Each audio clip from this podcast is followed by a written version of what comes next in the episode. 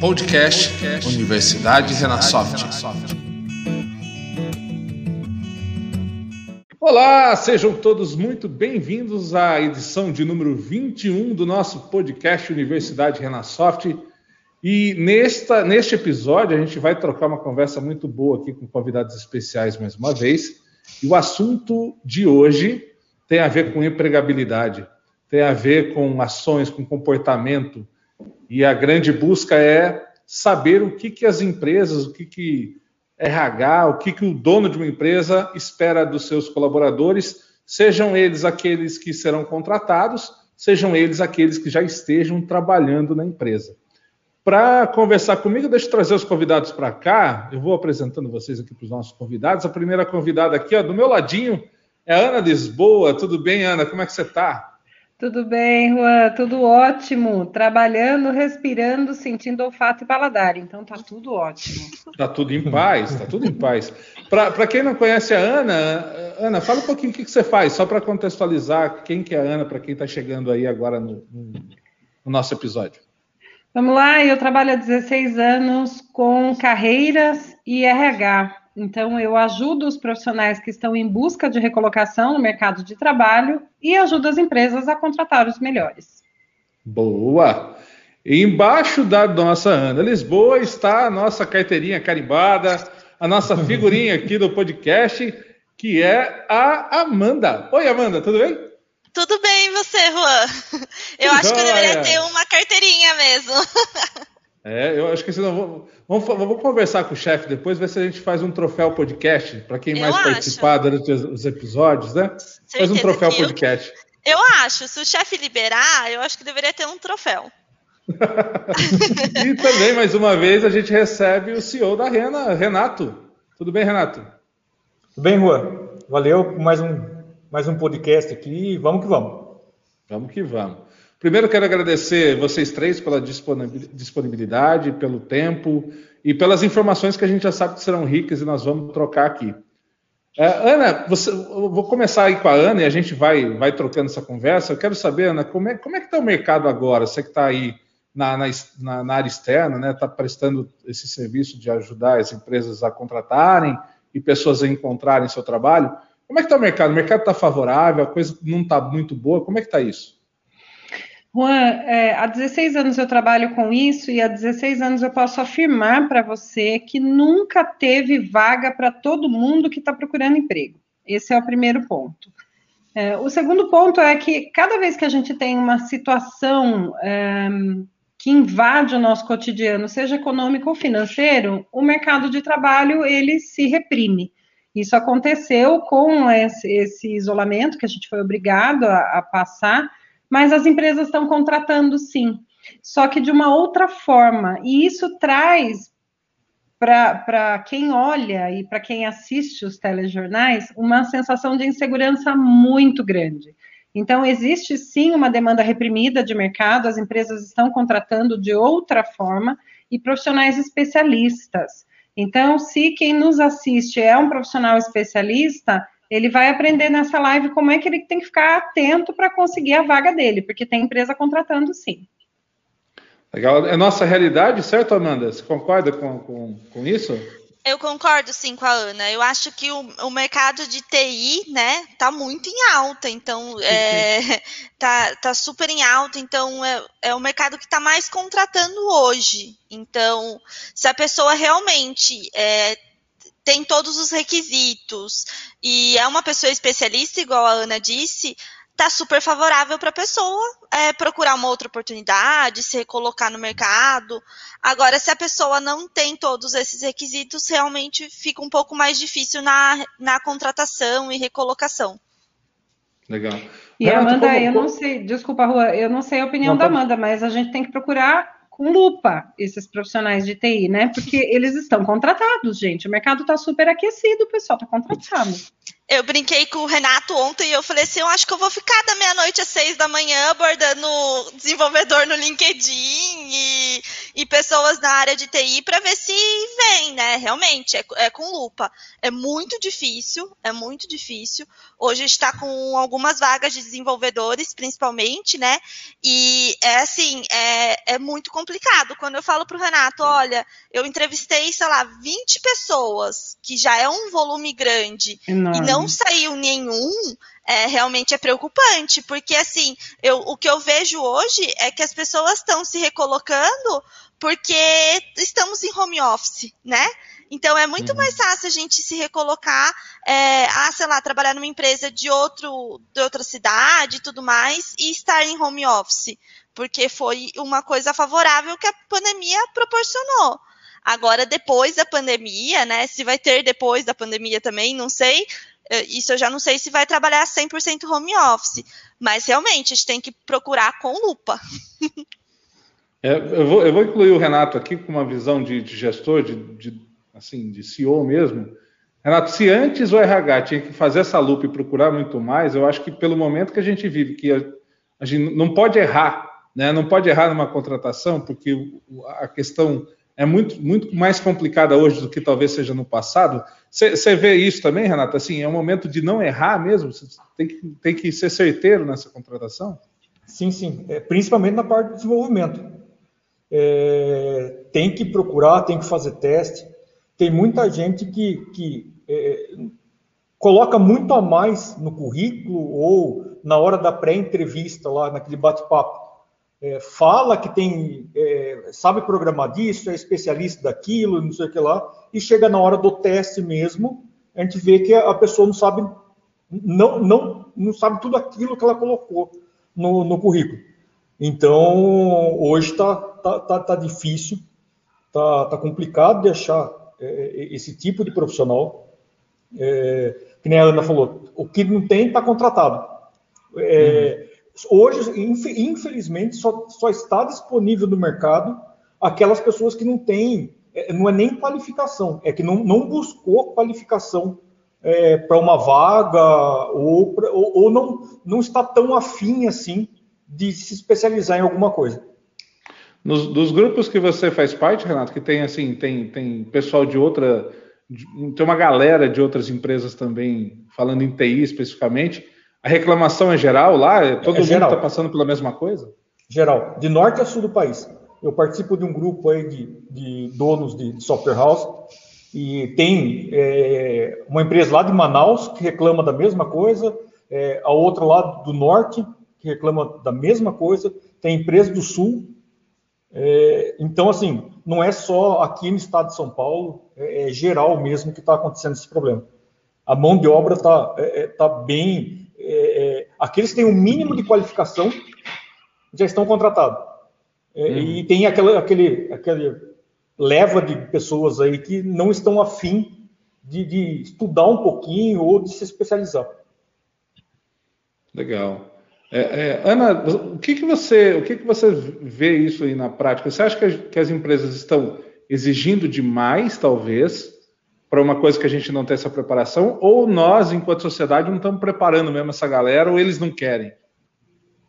Eu acho que existe um aspecto muito marcante na vida das pessoas que era entender, e no passado isso foi mais presente do que agora, entender que a carreira é responsabilidade da empresa. Isso não é verdade. A carreira é responsabilidade do profissional. Então, é responsabilidade do profissional entender para onde o mercado ao qual ele está inserido está caminhando para que ele se prepare. Então, no mercado de tecnologia, é galopante. A, a mudança e a velocidade, ela, ela é já é normal do setor. Então, a pessoa ela não pode esperar para estar aberta a essas mudanças e essa velocidade. Todo momento a gente tem uma linguagem diferente, uma aplicação diferente, uma maneira diferente de olhar o mesmo produto, porque a realidade mudou e a tecnologia veio para nos atender. Então, me espanta muito ver um profissional de tecnologia, por exemplo, que tem um currículo no Word no computador. E aí você vai olhar o LinkedIn da pessoa, o LinkedIn está incompleto, está abandonado. Então, ou não pessoa... tem LinkedIn. Ou não tem LinkedIn. Então, assim, se a pessoa ela não usa o próprio recurso do mercado onde ela está inserido para se atualizar, Como é que a gente, profissional de RH, vai falar, acorda, meu filho? Outro já passou na frente. E depois de olhar 20 currículos, como a, a Amanda pontuou, bem pontuou, 20 é uma quantidade pequena, infelizmente, para a vaga que a gente tem que fechar. Quando a gente encontra 20, depois de olhar 20, o seu, seu filtro, ele também fica mais crítico.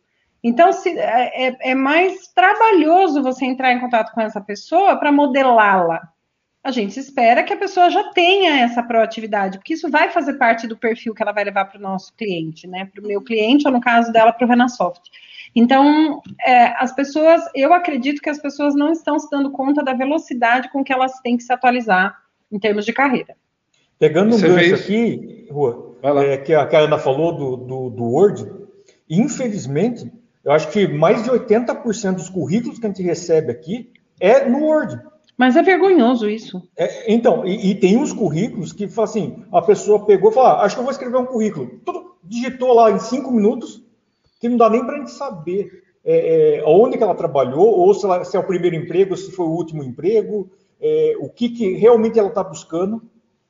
Então, é, é, é, e não, sem padrão nenhum, né? O padrão que eu falo é, começa com uma fonte em cima, termina com uma fonte embaixo, é, é, infelizmente, é esse, e procurando é, vaga de é, desenvolvedor pleno, sênior. Então, é, é, não é, como que eu posso dizer, experiência ou nível cultural, vamos dizer assim, porque daí a maioria já é formado ou tem até especialização em alguma coisa. Então, fazer, é... fazer... Eu acho que fazer... isso não é só na vaga, na vaga de desenvolvimento, não, tá? Desculpa, uhum. só aproveitando o gancho. É, eu tô com uma vaga de, de RH em aberto, e esses dias eu até comentei, falei com, com o Renato, falei assim, nossa, é, a pessoa é de RH, ela, ela deve saber fazer um currículo. E vários currículos que, eu, que chegou até mim era do Word, era realmente sem padrão, igual o Renato falou. Então, assim, é, isso é uma vaga de RH, a pessoa deveria saber, né? E daí, como, como, como que eu vou confiar na pessoa que vai que é para fazer recrutamento e seleção que, que faça um bom trabalho também, né? Se ela não tem um padrão nenhum. Então, assim, é, é, é muito difícil, realmente. Ontem, ontem eu fiz uma entrevista que eu dei umas dicas de, de como montar um currículo para o candidato. Porque eu não achei que que estava organizado e tudo mais, e sempre que eu posso, eu dou, eu dou uma dica, né? Então, eu acho que tá, é, é, realmente é muito complicado Poxa, imagina, a gente trabalha com muitos currículos, a gente tem que olhar todos os currículos. Então, assim, se facilitassem o nosso trabalho, seria muito melhor, né? Melhor para eles, inclusive, né? Com certeza. Quanto mais visíveis por... eles tiver, mais rápido ele vai estar empregado. Exato. Isso, por, isso porque aí a gente pega, é, tem conteúdo de monte na internet. A própria Ana é, mostra como fazer um currículo, como é, preparar um currículo, e mesmo assim o pessoal não não olha na internet, ou melhor, eu acho que eu só posso é, entender que a pessoa não quer fazer um currículo decente. Renato, hoje eu subi no meu LinkedIn uma aula de quase 90 minutos, que se chama Raio-X do Currículo, para é, reforçar essa questão. Lembrando que o LinkedIn é um grande formulário. Se você tem a, a a paciência de copiar e colar ali, depois você baixa em PDF, está perfeito. Não precisa ter esse retrabalho. Mas as pessoas insistem, então, assim, não é toda a área também, né, que é tão aberta à tecnologia, não é todo mundo que encaminha, tem livre acesso à internet, então vamos levar em consideração o currículo em Word. Mas ele tem que ter uma estrutura, e isso não muda. Se você vai preencher um formulário, se você vai ter esse modelo, precisa estar ali pronto, como a Amanda falou. Né? Então, tem coisas que são básicas, e isso precisa ser, ser observado. Tem gente que observa, quem observa está empregado. Meninas, aquele, aquele currículo que a galera fazia antigamente, tirava 300 mil cópias e deixava em todo lugar o mesmo currículo, a mesma coisa, ainda funciona? Ou não? É legal que o cara olhe para a empresa que ele quer, olhe aquela vaga e direcione o currículo para aquilo. Funciona, Juan, para padaria, mercadinho, é, pequenos comércios de bairro, loja, para esses comércios ainda vale a pessoa ir presencialmente, entregar um a um. Todos os cargos que são administrativos para cima, aí não, aí já tem que ser algo mais. Lembrando que o currículo é um só, porque currículo vitae significa trajetória de vida, né? A gente tem só uma vida, uhum. uma só trajetória, então não adianta ter um monte de currículo aí. Mas funciona para pequenos negócios, sim. É, eu, eu, concordo com a Ana.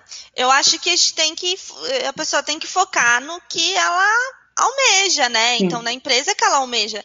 E assim, vinculando muito o que eu falo muito e o que a gente é, é, pensa muito aqui na Renasoft. É com você tem que olhar a empresa, estudar a empresa e falar assim, é essa empresa que eu quero trabalhar. Né? Eu vejo que hoje no desespero eu tenho, sei lá, seis vagas em aberto tem gente que se candidatou para todas as vagas. Eles não têm perfil para todas as vagas. Quem tem perfil para RH não tem perfil para desenvolvimento nunca. Só se for não assim. Dá, né? né? Não dá. Então, assim, poxa, analisa bem. E daí analisa a, a empresa que você está querendo trabalhar ela está de acordo com o seu propósito, com seus valores, a cultura. E daí depois você, né, realmente é, direciona o currículo para a vaga. É, eu não, não, adianta assim, eu entendo que tem muita gente desempregada, buscando recolocação, mas é, no desespero não adianta, não adianta tentar ganhar no desespero, nunca vai ganhar no desespero. Tem que se, se atualizar, é, toda a função, toda a função. Até as pessoas, as, as pessoas que trabalham em pequenas empresas, igual a Ana falou, tem que se atualizar, gente. Sim. Então toda a função tem que se atualizar. E é isso que, eu, que a gente vê que as pessoas não estão fazendo. É, e também tem que ver na, na, empresa qual que é o canal de recepção do currículo. Que nem a micro e pequena loja lá, a, a padaria, que nem a Ana falou, é, é, sim, é, é por, por papel. Uhum. Mas que nem nós aqui. Nós aqui é só meio digital, só meio eletrônico. Temos uma página lá do, de, de cadastrar o currículo, é, então, é, é, a pessoa tem que. Não adianta vir aqui no, na, na, portaria do prédio é, é, e deixar o currículo. Porque a gente, lá no, no, nosso site lá tem algumas outras explicações e a pessoa tem que cadastrar o currículo. Então, assim, é, teria que ver qual, qual é o meio de captação dos currículos da, da, empresa que a pessoa tá, está querendo uhum. se candidatar. Eu acho que isso daí é o mais importante. Para também não pegar, que nem uma empresa que só recebe por papel, é, começar a mandar e-mail para todo mundo da empresa. Então, e, e, e, o pior, tem gente que manda para uma empresa e vai colocando lá o ponto e vírgula no e-mail e vai colocando todas as empresas que num e-mail só. Um e-mail só. Aberto ainda. Né? Aberto. É, é verdade. É parece que é um absurdo, mas a gente recebe muita gente, assim, muito currículo, assim, muito currículo impresso, que descobre nosso e-mail não sei da onde e começa a disparar e-mail pra gente, e às vezes até o WhatsApp do, do, do RH, do comercial, é, entra lá no chat do comercial e fala assim, ah, eu me candidatei numa tal vaga, e aí então, assim, é, é, complicado mesmo, porque o desespero, eu entendo a pessoa, né? É, eu, já, eu já estive no lugar delas um dia, né? Mas é, não, não adianta, o desespero não leva a nada, então tem que tomar cuidado com isso sim. Porque daí, às vezes, é por isso que a pessoa acaba sendo desclassificada, porque a gente fica pensando assim, poxa, se eu contratar uma pessoa dessa que fica parando e-mail. Imagina se acontecer alguma situação aqui na, na, empresa internamente, se ela vai disparar um e-mail underline todos aqui, né? Uhum. Então, tem, tem algumas coisas que entram em postura também. Certo. É ética, né? Tem uma, uma relação com ética aí também ligada. Também. E aí, vamos imaginar que o cara fez um currículo legal, gente, tá tudo bem, vocês pegaram o currículo e falaram, nossa, esse currículo é legal. Tem até uns currículos desenhados hoje, né, design e tal. Esse currículo é legal, o cara não mandou para um monte de empresa, tá tudo bem, tá tudo em paz eu vou chamar esse cara para conversar. Nessa hora, nessa hora, o que, que o que, que, se espera dessa pessoa então depois? Qual, é, é, é o que, que, o que, que vocês consideram quando vocês passam para a segunda fase, digamos assim? O que, o que mais se olha? O que, que eles têm que tomar conta mais? Vai lá, Amanda. Depois eu, eu, dou a minha opinião, porque o, meu é mais aberto, então. É. Eu acho que depende da vaga, tá, Juan? É, uhum. postura. Uhum analisa a postura, é, se a pessoa está mentindo ou não está, né, ou omitindo, é, falando coisas que não é verdade, a gente consegue é, detectar isso, não tem jeito. É, pessoa, às vezes, erro de português, dependendo da vaga, é, gerúndio, né? O nosso amigo gerúndio. Então, dependendo de como for, é, eu acho que depende do perfil de cada vaga. Mas o principal para a gente é a postura, se está ligada com os nossos valores, com os nossos propósitos. Hoje é isso que eu identifico na primeira etapa pra, do processo seletivo, de qualquer processo seletivo. Então, a primeira etapa é uma entrevista com o RH, que eu vou identificar postura e tudo mais. E depois passa para o gestor. Uhum. E aí, Ana, no seu caso? No meu caso aqui, eu tenho uma etapa anterior que, como eu trabalho para muitas empresas e cada uma tem valores diferentes, então a primeira coisa que eu tenho que olhar é se esse profissional está adequado com os valores do meu cliente. A partir do momento que a gente entende que é um profissional que vai atender as necessidades do cliente e vice-versa, a gente parte para essa entrevista, que é a entrevista de comportamentos, habilidades e atitudes. E tem os conhecimentos também, né? Quando a Amanda fala que ela vai olhar postura e tudo mais, esse é o real trabalho do RH, porque a parte técnica, o RH não tem nem repertório para tratar. Exatamente. Então, é, os conhecimentos hoje eles são adquiridos e eles, felizmente ou infelizmente, eles não são mais muito diferencial. As faculdades elas é, mandam para o mercado de trabalho todo semestre profissionais que receberam o mesmo grau de conhecimento no mesmo tempo na mesma universidade. Então, o que faz a diferença é o comportamento, as habilidades e as atitudes. E isso é RH mede. Então, se essa pessoa ela já chega para a gente perdendo hora, não seguindo regras. Quantas vezes a gente pede para a pessoa estruturado num e-mail, passo a passo que ela tem que fazer? Por exemplo, ela vai escrever um arquivo e ela tem que salvar o nome dela naquele arquivo e mandar para a gente. Se ela não salva do jeito que a gente colocou, para mim é uma questão de que ou a pessoa estava distraída ou ela não sabe cumprir regras. Se isso faz parte da vaga, ela está fora. Então, assim, é, a gente precisa analisar muitos detalhes. Essa questão ética é muito importante. Por mais que a gente se esforce, os candidatos eles parecem que eles entendem que a gente não vai pegar essas questões, né? A gente pega a maioria delas, infelizmente, uma coisa ou outra escapa, porque existem pessoas que são experts em usar fantasias e máscaras em processo seletivo. Mas para isso existe o período de experiência, né, minha gente? Em 90 dias a máscara cai, não, não tem jeito. Mas principalmente habilidades, atitude e postura é o que a gente mais observa. E, e, tirando a visão do RH, eu quero colocar aqui o Renato nessa conversa, Renato. Você como, como CEO, você olha assim, assim, esse cara, aquele cara que você fala assim, esse eu queria que estivesse trabalhando na nossa empresa. Esse não. Qual é a chave? Qual é a diferença entre um e outro para você? É, eu acho que é, é uma mistura é um, do que as duas falaram. É mais a, parte do, do, comportamento em si, é, do, dos valores que a pessoa é, tem. É aquele negócio, hoje nada fica escondido. É, só de a gente ver lá um Facebook, um Instagram da pessoa, a gente já sabe os tipos de comportamento que ela tem. Então, é, é isso que, que, que na entrevista só é, já dá para pegar, mas se a gente fizer olhar a rede social dela, a gente já dá para eliminar. É, aí, minha uhum. visão, é, já dá para eliminar alguma coisa que não, que não bate com os nossos. Ela pode falar muito bem durante a entrevista, mas aí o histórico dela já vai falar: putz, não dá, não dá para contratar. Legal. Renato, sabe Muito que eu bem. queria complementar. Tem... Desculpa, eu queria complementar o que você disse com relação a, ao papel, nesse caso, né, da Amanda na sua empresa. Porque você está dizendo sobre os comportamentos e esse DNA Renasoft. Isso é muito subliminar. Essa cultura, ela está correndo aqui, ó.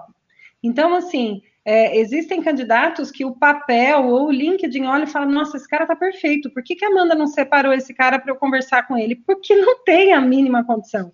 Então, a importância, agora eu vou puxar a sardinha do nosso lado, Amanda, a importância do RH nesse processo, porque as questões técnicas, elas é, são importantíssimas, mas elas são desenvolvíveis.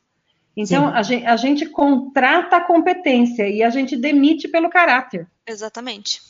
Então, é muito difícil, é, um, é um, uma análise muito cuidadosa, muito delicada, e olha, precisa estar tá vivenciando a rotina da empresa para saber. É isso mesmo. E às vezes tem gestores que entram comigo e falam assim: Amanda, mas você recebeu 300 currículos para nossa vaga por que, que você selecionou 10 currículos? Gente, porque que eu tô vendo, não dá, não tem como, entendeu? Posso chamar para fazer entrevista os 300. E daí depois vocês vão falar, Amanda, realmente você tinha razão, né? É. Então não adianta, às vezes a gente tenta tirar leite de pedra sim, mas não consegue, né? Não tem como. E, e aproveitando o que o Renato falou, é, pelo menos aqui a gente olha assim as redes sociais. Eu acho que a maioria dos, dos RHs olha, né? Ai, mas é, é, teve um podcast que a gente até gravou, né, Rua, sobre isso. E, e, daí a gente falou assim, ai, ah, mas e a postura da pessoa? Às vezes a, a, rede social é uma válvula de escape da pessoa e tudo mais.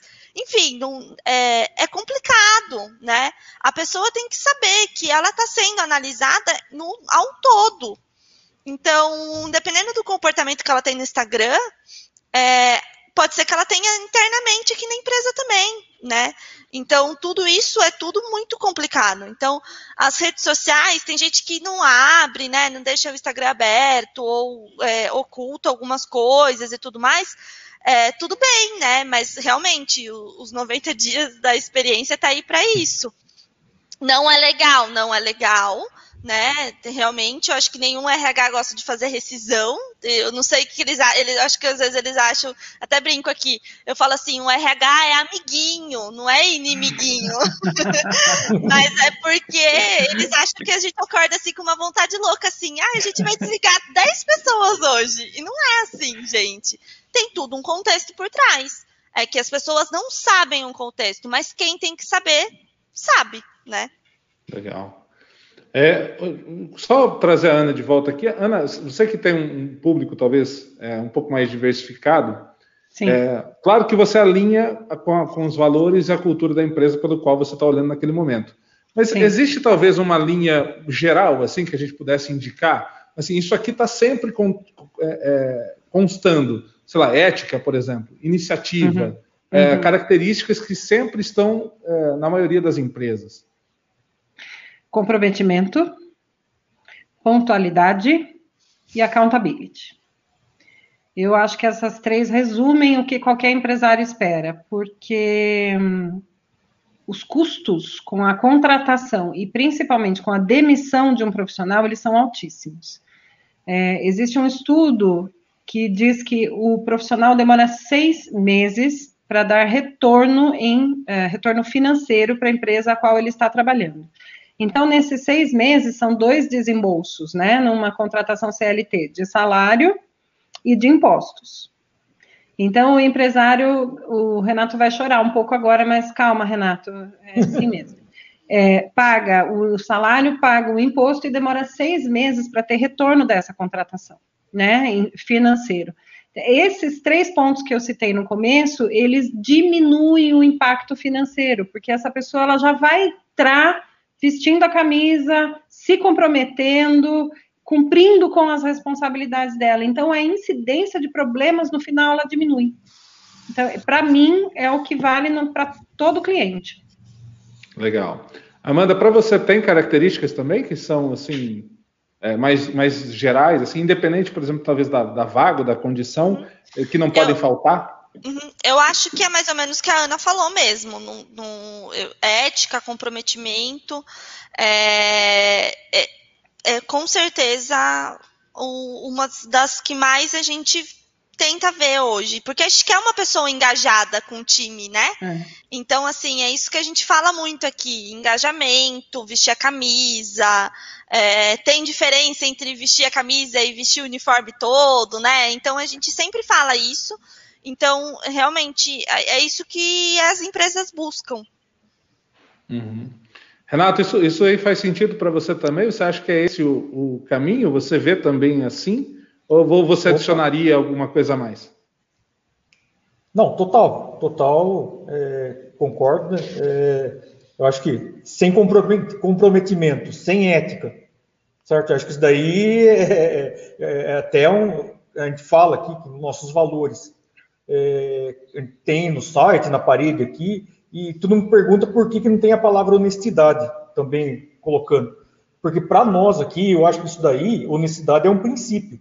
Sim. Não é nem, nem valor. Se a pessoa não é, não é, é, é, não é honesta, é, o resto pouco importa. Porque o, o, o principal ela não tem. Então, eu acho que isso, ética, comprometimento, a própria honestidade, enfim, tudo isso daí acho que é, é, é, é o mínimo que a pessoa pode ter. Legal. Tudo bem, aí o cara passou lá, passou o currículo, vocês gostaram, e passou é, para essa entrevista, vocês falam show de bola, é esse cara mesmo, é essa menina mesmo, é isso aí. E começa lá a bendita da, do tempo de experiência, e começa esse namoro, e vai, e não vai.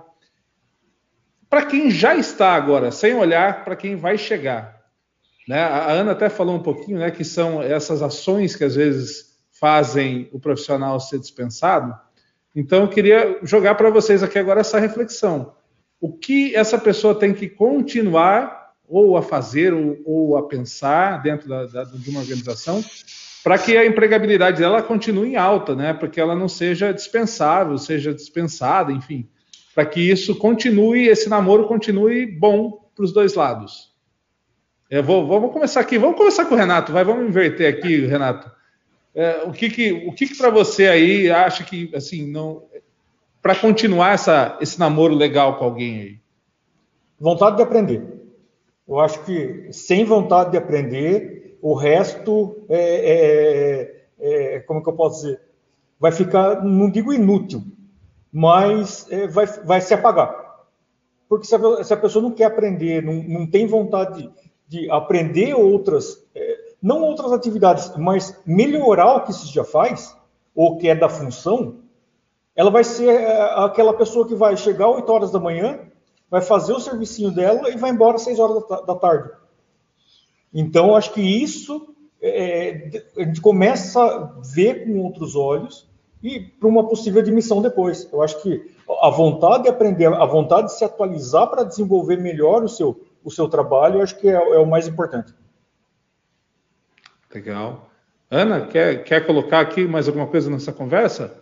Quero sim. Eu gostaria de colocar aí nesse, nessa receita o trabalho em equipe que é uma coisa que as pessoas têm falado muito sobre o trabalho remoto, né? Ah, eu estou remoto, eu não preciso trabalhar em equipe. Ah, o ser humano, ele é sociável, a gente está em equipe o tempo todo, sua família é uma equipe, é, seus, seus vizinhos são uma equipe, e saber trabalhar com o outro é uma competência requerida para qualquer posição. Então, Estamos em equipe, inclusive no podcast, olha só. Inclusive no podcast, é isso aí. aí. Então, assim, é, é, a maneira de trabalhar em equipe ela está reconfigurada, mas ela não deixou de ser importante. E aí eu tenho estudado muito um, o acolhimento a profissionais nesse momento pós-pandemia, né? Porque como eu faço os dois lados, a empresa e o profissional, eu gostaria de dar uma pitadinha de inteligência emocional aí também. Uhum. Porque é, os profissionais que eles têm mais habilidade no controle dos seus sentimentos, eles passam pelas adversidades de uma maneira mais segura. E tem tudo a ver também com o trabalho em equipe e com essa vontade de aprender. Né? Então, acho que a gente está só somando aí com as nossas percepções. Deixa eu só fazer um, um, comentário aqui. É, e já, e é um comentário com uma pergunta para a Ana, que tem esse pessoal que a gente fala aí da, da geração iPhone, uhum. que, que é, só fica no celular lá, então esquece do mundo. Uhum. Então, a pergunta é como. É, é, é para, assim, vamos lá, meu comentário é: eu acho que eles vão ter grandes dificuldades quando eles ingressarem no mercado de trabalho, que uhum. é, o ano que vem ou no outro ano, que eles vão é, chegar, o pessoal que vai entrar nesse mercado aí. Aí eu queria ver com a Ana o que, que é, ela pensa sobre isso daí, por causa do trabalho em equipe, que justamente a pessoa fica lá na, no celular, no, no, no smartphone, fica lá, esquece do mundo. Como que ela está vendo esse, esse lado também. O que, que gente pode fazer ou como que vai estruturar esse trabalho em equipe? Renato, eu acho que a dificuldade, honestamente falando, a maior dificuldade vai ser nossa, que nós vamos acolher esses novos profissionais em nossas empresas. E eles acham que eles estão em equipe. É, porque eles estão o dia inteiro focados no smartphone, conversando com alguém ou entre os, os seus uh, amigos, enfim, conhecidos. Um, eu entendo que as empresas vão ter que desenvolver esses relacionamentos e aí através de treinamentos, de vivências, de jogos, de interação social dentro do ambiente de trabalho para quem estiver dentro. Então, aquela, aqueles trabalhos de é, desenvolvimento humano mesmo, humano organizacional que a gente falava lá na gestão de pessoas, né, Amanda? Eu acho que nunca foi tão necessário quanto agora. É. Porque é, esse pessoal ele vem fragilizado, tem um, uma teoria que chama de cristais, né? Eles, inclusive, eles trincam com uma facilidade enorme. E o desafio maior vai ser nosso, porque a gente sabe a diferença, eles não. É, é, muito legal isso, porque realmente eu acho que inteligência emocional é um ponto que todo mundo fala assim, ai, é, vocês falam muito de empatia e inteligência emocional, né? Mas é um ponto que a gente fala, fala, fala, fala, e eu vejo que as pessoas não trabalham. Então, assim, eu, é, já teve várias situações que a gente vivenciou e que a gente pensa assim, putz, eu acho que deveria ter sido de uma outra forma aqui, né? Então, eu acho que realmente inteligência emocional é uma coisa que destaca a pessoa, porque daí você vê aquela pessoa que tem inteligência emocional e a que não tem, né, passando por pela mesma situação, é, como a desenvoltura da pessoa, das pessoas são diferentes, né? Então, isso é muito importante, sim. Eu estou fazendo um curso, inclusive, de inteligência emocional e tem uma definição, justamente para me preparar para isso, tem uma definição que eu gostei muito. Autoconhecimento é conhecer a si mesmo, empatia é conhecer o outro.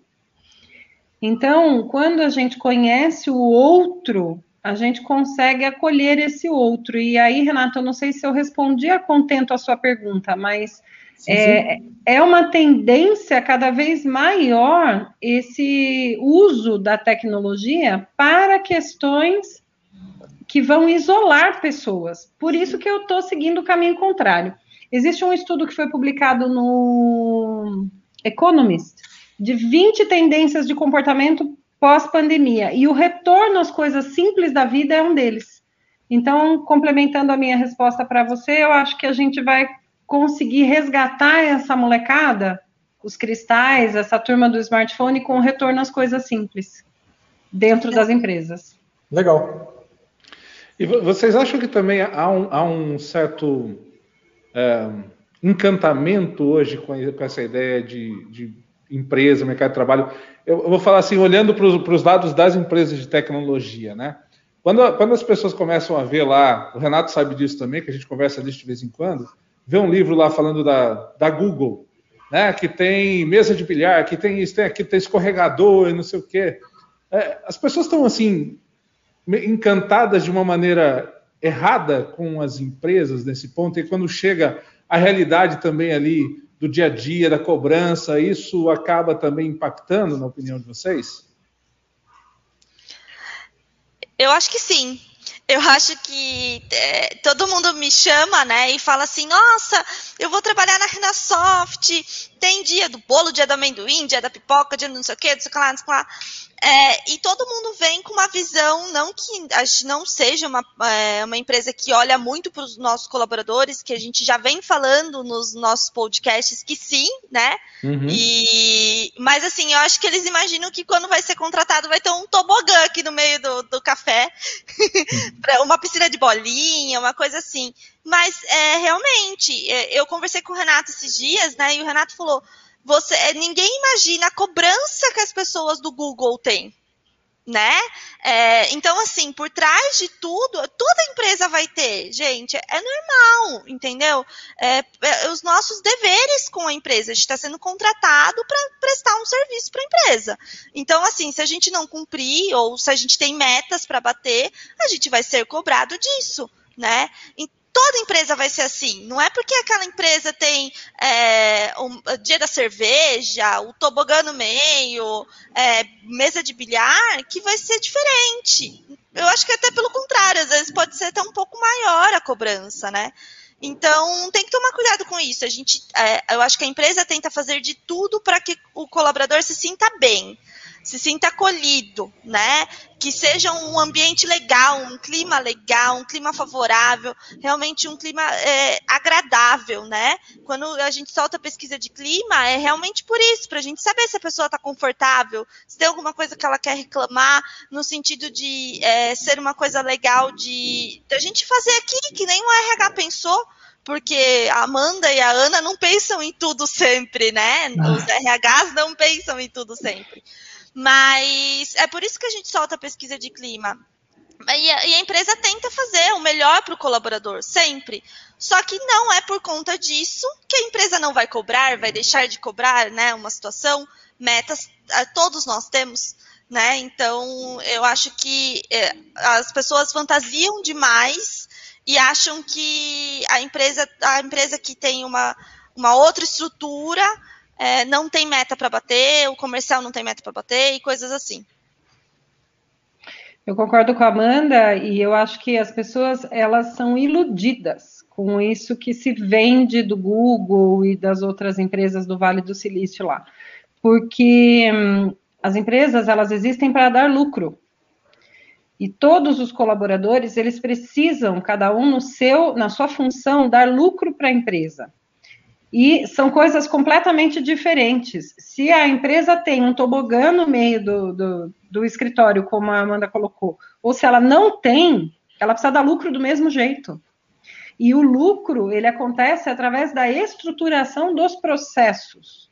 Então, se você tem uma estruturação de processos, nós estamos falando de trabalho. O tobogã, ele faz parte do contexto ele traz um novo, uma vivência, uma experiência diferente. Mas isso não quer dizer que a pessoa vai usar o tobogã oito horas por dia, que ela vai deixar de fazer o trabalho dela. Videogame, a empresa que eu trabalho tem videogame. Bacana, cara, legal, mas você não vai poder ficar jogando oito horas por dia. Você vai poder usar aquele recurso. Ah, o pessoal faz happy hour, mas você não pode beber durante o expediente né? Então, assim, as pessoas acabam, por inexperiência, elas acabam confundindo um pouco. Eu tive a oportunidade única na minha vida e a qual sou muito grata de trabalhar no universo online, que foi o, o lugar que abriu os meus olhos para essa questão do RH. Foi um dos lugares que eu mais trabalhei na minha vida, em termos de horas e em termos de intensidade. E foi um dos lugares mais legais, dos quais eu tenho muita saudade. É uma empresa pela qual eu tenho muito carinho por conta disso que a Amanda pontuou. Porque o RH, de certa forma, ele fazia com que a gente se sentisse bem, porque como empresa de tecnologia, e é o caso de vocês, o que se espera desse profissional é mente. A Renasoft, ela contrata mentes. Se a pessoa não está com a mente em dia, ela não produz. Não, não, tem ninguém carregando coisa aí, não tem ninguém produzindo mecanicamente as coisas, está tudo aqui dentro. Então, o ambiente conta muito nesse sentido. E as pessoas acabam confundindo, especialmente os mais novos, né? Depois eles acabam entrando no jeito. E tem, e tem uma visão aí também, Renato, eu acho que eu vou trazer você aqui para falar sobre isso também aqui. É uma visão do cliente que está lá do outro lado, né? A gente já conversou disso algumas vezes também, às vezes assim, pô, mas é, lugar de muita festa ninguém trabalha aí, é assim é. também que às vezes os clientes podem ver, não? Sim, sim. É, é, a gente teve aqui uma experiência disso daí, é, dos dois lados. Uma com um fornecedor nosso, que todo dia tinha festa no lugar. E o produto que eles estavam é, entregando para nós era erro em cima de erro. Então, chegou a comentar isso daí, os caras faz festa e esquece de trabalhar. E aconteceu com a gente também, que nós tudo que a gente fazia aqui, todas as ações internas que nós fazíamos, nós publicávamos na nossa é, rede social. E daí chegou a sensação, a Amanda também recebeu isso daí, ah, eu quero trabalhar lá porque só tem festa. Então, não estava vendo a gente aqui, não estava nos vendo como uma, uma empresa que fornece um produto ou, ou um serviço para os outros. E sim uma empresa que só faz festa. Então, daí a gente cortou isso, daí nós cortamos daí das nossas redes sociais, a gente posta um ou outro evento só, pra, para que é, quem nos procure, nos procure pensando numa empresa, não digo séria, mas que tem um produto, e não que seja uma, uma, uma empresa de festas, uma empresa de eventos. Entendeu? Que tem um então, propósito, né? É. Então, então é, infelizmente, muita, principalmente os mais novos. Os mais novos não querem procurar um, um trabalho, eles querem procurar um, um, um, lugar que tenha festa, um lugar que tenha evento, que eles possam é, se confraternizar quase o dia inteiro. Mas, Renato, pensa, pensa bem. Vamos voltar lá quando a gente tinha 17, 18 anos. Pensa você com 18 anos. Você Sim. contaram para você que você tem que ter o seu currículo num lugar lá que chama LinkedIn. Aí você vai lá e começa a preencher aquele formulário. Não é uma rede amigável, especialmente para um jovem de 18 anos. Aí ele encontra um lugar onde tem é, doce no ambiente de trabalho, onde tem é, as mesas, tem artefatos coloridos, tem, tá aqui desse lado, brinquedo, ó, tem. O cara fala, é aí que eu quero, é isso que é trabalhar? Por que, que eu não fui antes? Né? Sim. Ninguém conta para ele as responsabilidades. A responsabilidade a gente conta depois que contrata, né, Amanda? Com certeza. Não, e assim, eu acho que ninguém para para tirar uma selfie assim. Vamos tirar uma selfie aqui, a gente trabalhando, conferindo a folha? Ninguém. Gente, mas, quem. Né? Mas aí vocês então... acham. Vocês acham que depois a gente tem que trabalhar com essa frustração hoje também? Porque depois não é assim, a pessoa é cobrada e ela tem uma frustração ao mesmo tempo. Vocês acham que é papel da empresa trabalhar com essa frustração? A gente falou de inteligência emocional, igual a Ana estava falando. Isso tem que ser digerido também, né, Ana, pela própria pessoa, não? É, mas eu não sei se é papel da empresa, sabe, Juan? Eu acho que o papel da empresa é dar condições para esse profissional fazer o trabalho dele. Uhum. E se isso inclui ter um ursinho de pelúcia em cima da mesa ou ter um computador de última geração, faz parte do contexto que a empresa está inserido. É, cedo ou tarde a gente descobre que o mercado de trabalho é um lugar onde a gente vende as nossas competências e traz dinheiro para casa. É, eu sou coach de vida e carreira e eu defendo que é legal trabalhar, que você não precisa sofrer para fazer o seu trabalho. Só que também existem pessoas que elas não rendem em ambiente muito é, fluido, muito. Uhum. Existem perfis e perfis, né? Então, assim, não é para todo mundo uma empresa que tem uma estrutura mais, mais informal. Infor, isso, mas não é para todo mundo. Então, eu acho também que as pessoas elas vão entendendo isso aos poucos. Quando eu uhum. saí do universo online, eu fui trabalhar numa empresa de estrutura muito rígida. E eu me senti muito mal. E era o oposto em termos de ambiente de trabalho. Então, para mim, foi um aprendizado de que não é essa estrutura que eu quero ter. E, então, eu acho que não é papel da empresa esse acolhimento, eu acho que o papel da empresa é deixar claro o que a pessoa tem que fazer no ambiente de trabalho e dar condições. Se a pessoa quer ficar ou não, aí é a escolha dela. Eu não, é. não apostaria nisso, não. É, pegando um gancho só do que a Ana falou sobre computador, o que às, vezes a gente tem aqui é, é aquela frustração porque, ah, eu queria estar com o meu notebook um i7 com 32 GB de memória, só que a empresa me deu é, um i3 com 8 GB de memória, ou com 4 GB. É, e ah, por que, que o rapaz do lado ali, a amiguinha do lado, está com outro computador? Que nem eu sempre falo aqui, a pessoa tem que ter o equipamento dela, ou o melhor equipamento, para o trabalho dela. Se é um design gráfico, tem que ser é, um computador super top. Se for um desenvolvedor, tem que tem que ter um, um computador bom também. Agora, é, é, um operador de suporte, que a, a, maior parte ele vai ficar fazendo assistência remota no computador do cliente. Ele abre do, dois sistemas só. Não tem por que ele ter também um, um computador super potente é, é, para executar duas funções, três funções. É, então, é isso que a gente fala aqui, só que muita gente, infelizmente, muita gente não entende isso. Ah, mas aquele ali está com um computador diferente. Ah, aquela cadeira é diferente. Renato, então... eu vou puxar de novo, não tem como, né, Amanda? A gente sempre puxa para o nosso lado. Quando essa pessoa vai na RH e fala assim: olha, o coleguinha aqui do lado tem um i top XYZ, lá, lá, sabe o que, que a gente da RH faz? Falar, olha, que bacana, que bom que você identificou que você quer usar um computador igual esse. Nós temos aqui plano de carreira. Para você chegar nesse nessa cadeira que essa pessoa está sentada, usar esse computador, você precisa fazer tal faculdade, ter tais cursos, tanto de experiência. Aí, ou ele escolhe ficar com esse computador que ele está, ou ele vai se desenvolver para chegar onde essa é a importância do plano de carreira e da presença de um RH uh, eh, atento nas empresas. É, exatamente. E eu acho assim, é, uma coisa que meu pai sempre dizia, a gente não pode a gente não consegue agradar todo mundo, né? A gente tenta, mas agradar todo mundo nunca vai ser. Eu acho que eu nunca vi uma empresa que a pesquisa de clima, a satisfação da pessoa sempre é da, da, das pessoas, né? É sempre 10 é sempre muito satisfeitas, né? Então, realmente, é, cada um pensa de uma forma, né? É, o, a empresa vê o melhor para o colaborador. Então, se realmente não tem o porquê ele ter um, um notebook super, hiper master, né? Não tem o porquê. Então, e eu acho assim, aproveitando o gancho da Ana, tem um plano de carreira, mas a, é, é, aquilo que a Ana falou no começo a pessoa é a protagonista da sua carreira. Entendeu? Então não adianta você, a gente chegar e falar assim: olha, eu tô com uma vaga aqui interna e a pessoa não se preparar, não ter se preparado entendeu? Então, assim, é, é, o pessoal tem que parar de é, terceirizar o problema. Eu vejo que muito assim, é isso que eu vejo ultimamente, as pessoas terceirizam o problema. Ai, olha, eu tô nesse setor porque é empresa. Ah, eu tô com esse notebook porque é a empresa. Não é, gente, é você. É você que vai fazer isso por você.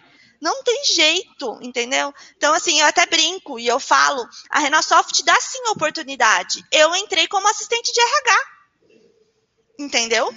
Então, assim, não, é, não for, o Renato não escolheu a gente assim, ai, você é bonitinha, vamos colocar ali, né? Não é assim, gente. Eu tô aqui por um motivo. O Juan tá aqui por um motivo. Então, assim, tem que aproveitar a oportunidade. Não e só adianta. aproveitando seu, seu gancho, Amanda, a gente pode fazer. Você falou assim: a gente é protagonista da, da, nossa carreira, protagonista dos nossos, das nossas evoluções de carreira e tal. A gente pode falar que a gente é protagonista também das nossas dispensas, né? De ser mandado embora, porque é, às vezes você ah, me mandaram embora porque a empresa quis mandar embora. Que empresa que quer mandar embora, gente? Não, assim, eu, eu, não vejo isso. Né? Isso é, é, um fato causal e é, é muito traumático. Você concorda, Amanda? Eu concordo, eu acho, foi aquilo que eu falei, né? A gente não acorda assim com uma vontade assim, ai, ah, vou dispensar o fulaninho aqui da empresa, porque ai, não gostei dele. Eu brinco com isso, gente, porque realmente, quando eu, eu, eu assumi a coordenação do RH, eu via que o pessoal tinha um medo do RH. Eu chamava para fazer um a um e era um medo desnecessário, né? Então, assim, é sim protagonista do, da, sua, da sua rescisão, né? Da sua demissão. Porque tem algumas coisas que não condiz, né? Às vezes algumas atitudes que toma, então, às vezes os valores, né, entram em conflito. No começo tá, os valores estão indo bem, e daí no meio entra em conflito os valores, e daí como, como que a empresa vai admitir alguma determinada atitude? Se isso impacta nos nossos valores, a gente tem que, infelizmente, desligar a pessoa, né? Então, é, é, sim, e é mais ou menos aquilo que a Ana falou, né? É, a, gente, a gente contrata habilidade, né? E, e demite por caráter. Então, é muito isso, né? E é aquela coisa que o Renato fala, né? Contrate devagar e demita rápido. Então, tem, tem todos os cenários. Então, eu acho que as pessoas têm que começar a olhar um pouquinho mais para elas, para depois julgar é, a empresa ou o gestor, o colega de trabalho que recebeu um aumento e ele não. Então, acho que tem que começar a olhar mais para elas mesmas. Renato, você, você vê isso também? Você acha assim que, por exemplo, às vezes um resultado que não foi atingido, a empresa fala, não, vamos lá, porque a pessoa mostra que está com vontade, tá, né? sente assim aquela, aquela intenção, se percebe que ela está com vontade de mudar, de melhorar e tal e aí a empresa olha e fala assim, vamos, vamos lá, vamos, estamos junto, mas começou a falhar por esses lados que a Amanda está falando, aí não tem, não tem como, e ela se torna protagonista dessa dispensa mesmo? Sim, é, ninguém, que nem, eu não acordo de manhã fala assim, Rua, manda um embora hoje. Estou com vontade de mandar uns três embora hoje. Porque o custo de uma dispensa é absurdamente alto. É absurdamente alto. É...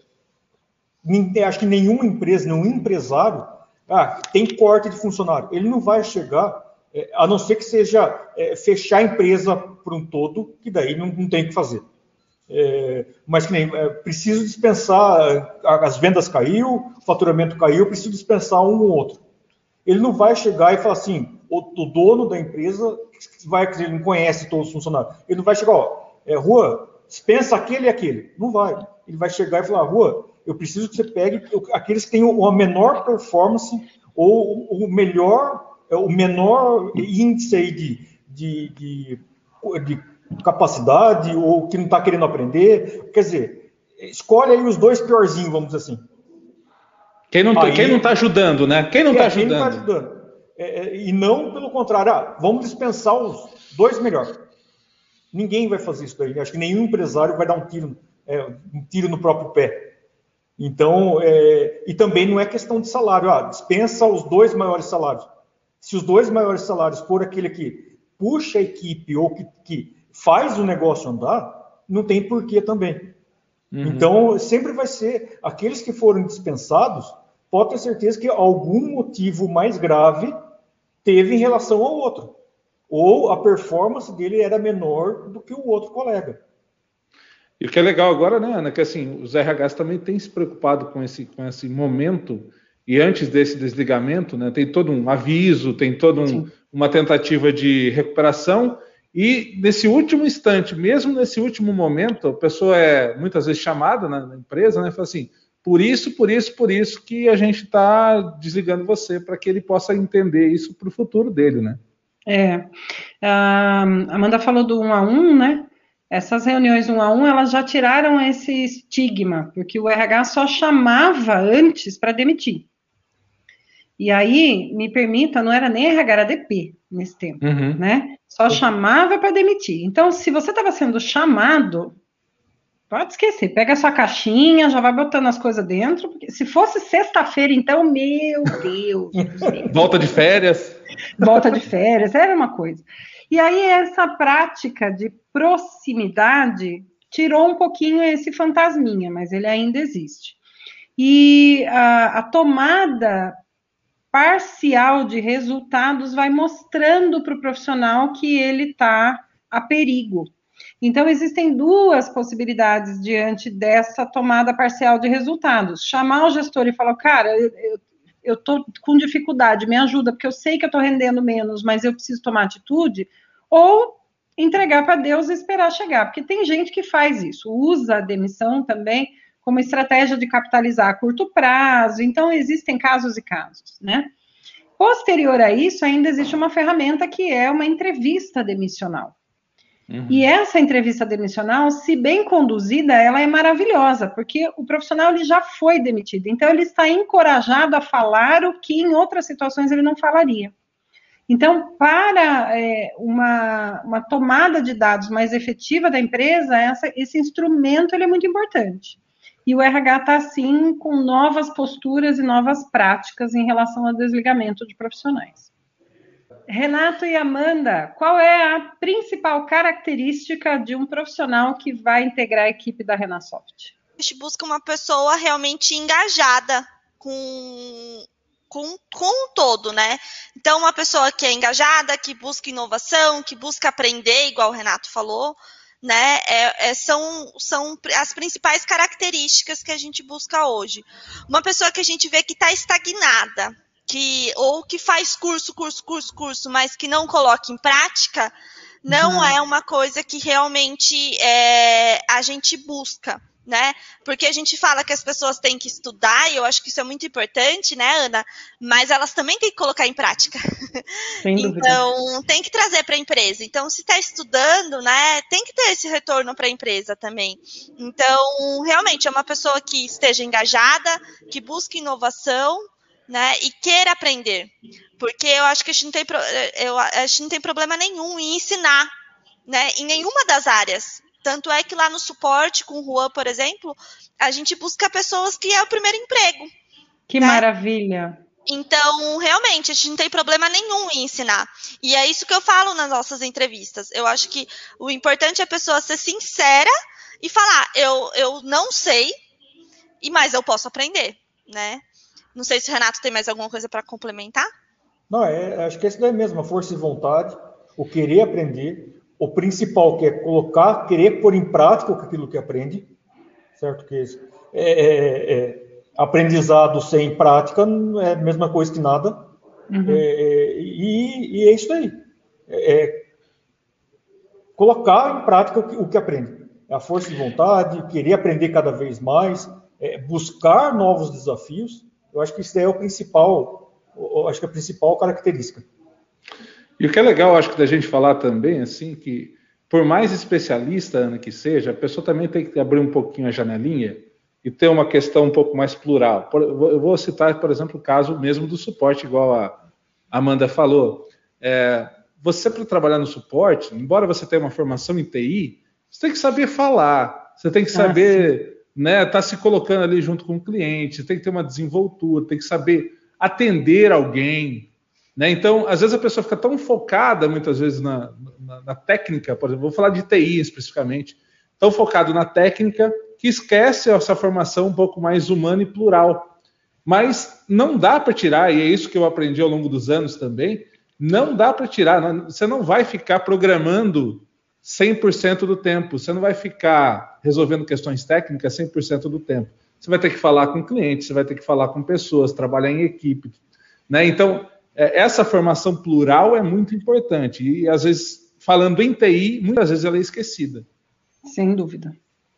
Aí deixa eu só fazer uma, uma outra pergunta, que eu fiquei aqui na, na, na, cabeça. A Ana, mas eu já sei o termo, o, o, que significa, mas a Ana citou lá atrás, lá no começo do nosso, nosso podcast, as, as qualidades, as características, que ela falou sobre é, é a, a, a, accountability. Palavrinha difícil essa, hein? É, é, então eu queria que você explicasse um pouquinho para a gente, para quem está escutando, a gente também que está assistindo, o que, que é isso daí.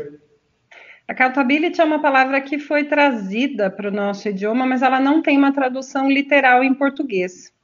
Então, uma maneira muito interessante de ver a, a ser accountable é um comportamento daqueles que trazem para si a responsabilidade sobre o todo. Então, é, eu vou dar um exemplo sobre o meio ambiente, né? É, eu não sou responsável pelo meio ambiente, eu não sou ministro do meio ambiente, eu não tenho uma empresa de saneamento básico, mas é minha responsabilidade zelar pela natureza, pelo meu entorno, pelo lixo que eu produzo, isso é ser accountable. Então, é, eu estou fazendo a minha parte diante do todo. Quando a gente traz para o ambiente empresarial, o accountability fala muito sobre a, as a integração entre todos os departamentos e as pessoas. Não é só o trabalho em equipe, como também já disse antes, é mais do que isso. É você ser responsável pela entrega do seu parceiro. É você ser responsável pela entrega, pela responsabilidade que você tem sobre o trabalho que você faz para fazer com que o trabalho do colega seja bem feito e da empresa como um todo. A pessoa que tem a característica de accountability não fala mal da empresa onde trabalha, porque ela faz parte daquilo. Então, é uma competência que ela vem sendo lapidada e está muito em alta justamente porque as pessoas acham que elas não estão sendo vistas, mas estão o tempo todo sendo expostas. Legal. Ao mesmo tempo, a gente, a gente, pode falar que jogador estrela não ganha jogo sozinho? Né? Tem, eu acho que tem um pouco desse lado também. Não adianta querer só pegar a bola, colocar debaixo do braço, que você não vai resolver o mundo inteiro sozinho. Tem que integrar, Ana? E nem, nem trazendo para o mundo dos esportes, que é maravilhoso, né? O jogador, uhum. quando você fala de jogador, você pensa do time. E o corredor? Que, que, e o cara que salta em altura, salto com vara, ele trabalha sozinho? Não trabalha também, não trabalha. Sim. Somos seres sociáveis, ninguém trabalha sozinho. Você pode aparecer mais. A, a Amanda pode aparecer mais na posição dela, o Renato pode aparecer mais na posição dele, mas não, não dá para ser sozinho. Tem toda uma ah. estrutura por trás, né? Total. Tem toda uma equipe por trás. Então, realmente. E tem as pessoas que também, às vezes, que não querem aparecer. tem essa também. E aí, Mas que às vezes carregam o piano. Total. Mas é aí a inteligência da composição da equipe, né? Se você tem só pessoas que querem aparecer, meu Deus, haja holofote para todo mundo, né? Mas é, são quatro, né? Quatro tipos básicos de comportamento do ser humano. Se você consegue compor uma equipe com esses quatro tipos básicos, funciona que nem um reloginho. Gente, eu quero, eu quero agradecer então a vocês todos mais uma vez é, pela disponibilidade, pelas informações, pelo conhecimento de cada um que foi compartilhado aqui. E a gente assim espera efetivamente que tudo que nós conversamos chegue para a comunidade, é, chegue para essas pessoas que estão na outra ponta e que a gente possa ter mudado, pelo menos, se a gente conseguir mudar uma pessoa, um pensamento, dar um insight para alguém, acho que a gente já cumpriu o nosso, o nosso objetivo. Então, Sim. obrigado, Amanda, valeu mesmo. Obrigada a você, Rua, de novo pelo convite. E se precisar de mais algum, estamos aí. Renato, valeu mais uma vez. Ela não aguenta, ela não aguenta, ela volta, ela volta. Eu, ainda bem. Eu, eu, faço um espacinho na agenda, não tem problema. Hashtag volta Amanda. Valeu, Renato, obrigado, viu? Eu que agradeço o convite. É, agradeço também a participação da Ana aí. Foi, um, foi uma aula, acho que não foi um, um podcast daqui, foi uma aula. Eu acho que é, o conhecimento que ela tem aqui, que ela trouxe para nós, que foi esse podcast, é riquíssimo em, em informação. Gratidão. Ana, muito, muito obrigado. Obrigado por ter aceitado o convite. Obrigado também pelo nosso relacionamento de, de tempo, né? A gente tem um relacionamento é, de amizade mais, mais uh, anterior que é a nossa conversa. É. Então, obrigado também por esse é. tempo juntos. Eu queria também que você deixasse seus contatos, Ana, para quem quiser é, falar com a Ana, ver onde é que a Ana está. Se você puder deixar seus contatos, é sempre legal. Claro, agradeço. É, eu estava pensando isso, Juan. A gente ficou anos sem se falar e não é por isso que você não teve a liberdade de entrar em contato comigo e falar, Ana, estou te convidando para essa delícia que foi esse podcast. Então, é, isso é valiosíssimo, né? É, te agradeço pelo convite, agradeço pela audiência, para vocês me ouvirem, com respeito com o que vocês me ouviram, de coração. Contem comigo para os próximos. É, eu estou no time da Amanda, eu volto sempre que vocês quiserem, tá tudo bem. Eu nem preciso de troféu no final, tá tudo certo. e aí, as minhas redes sociais, a gente estava até falando um pouco sobre isso antes, né? É, o meu site é Ana Lisboa RH, lá eu tenho algumas vagas né, que a minha consultoria trabalha em termos regionais, mas eu tenho muito material, porque educação é uma bandeira para mim. Então, quando vocês me dizem que a minha experiência, as informações que eu compartilhei foram úteis, isso me, me traz tranquilidade, me traz um sentimento de gratidão muito grande, porque sem informação a gente é manipulado.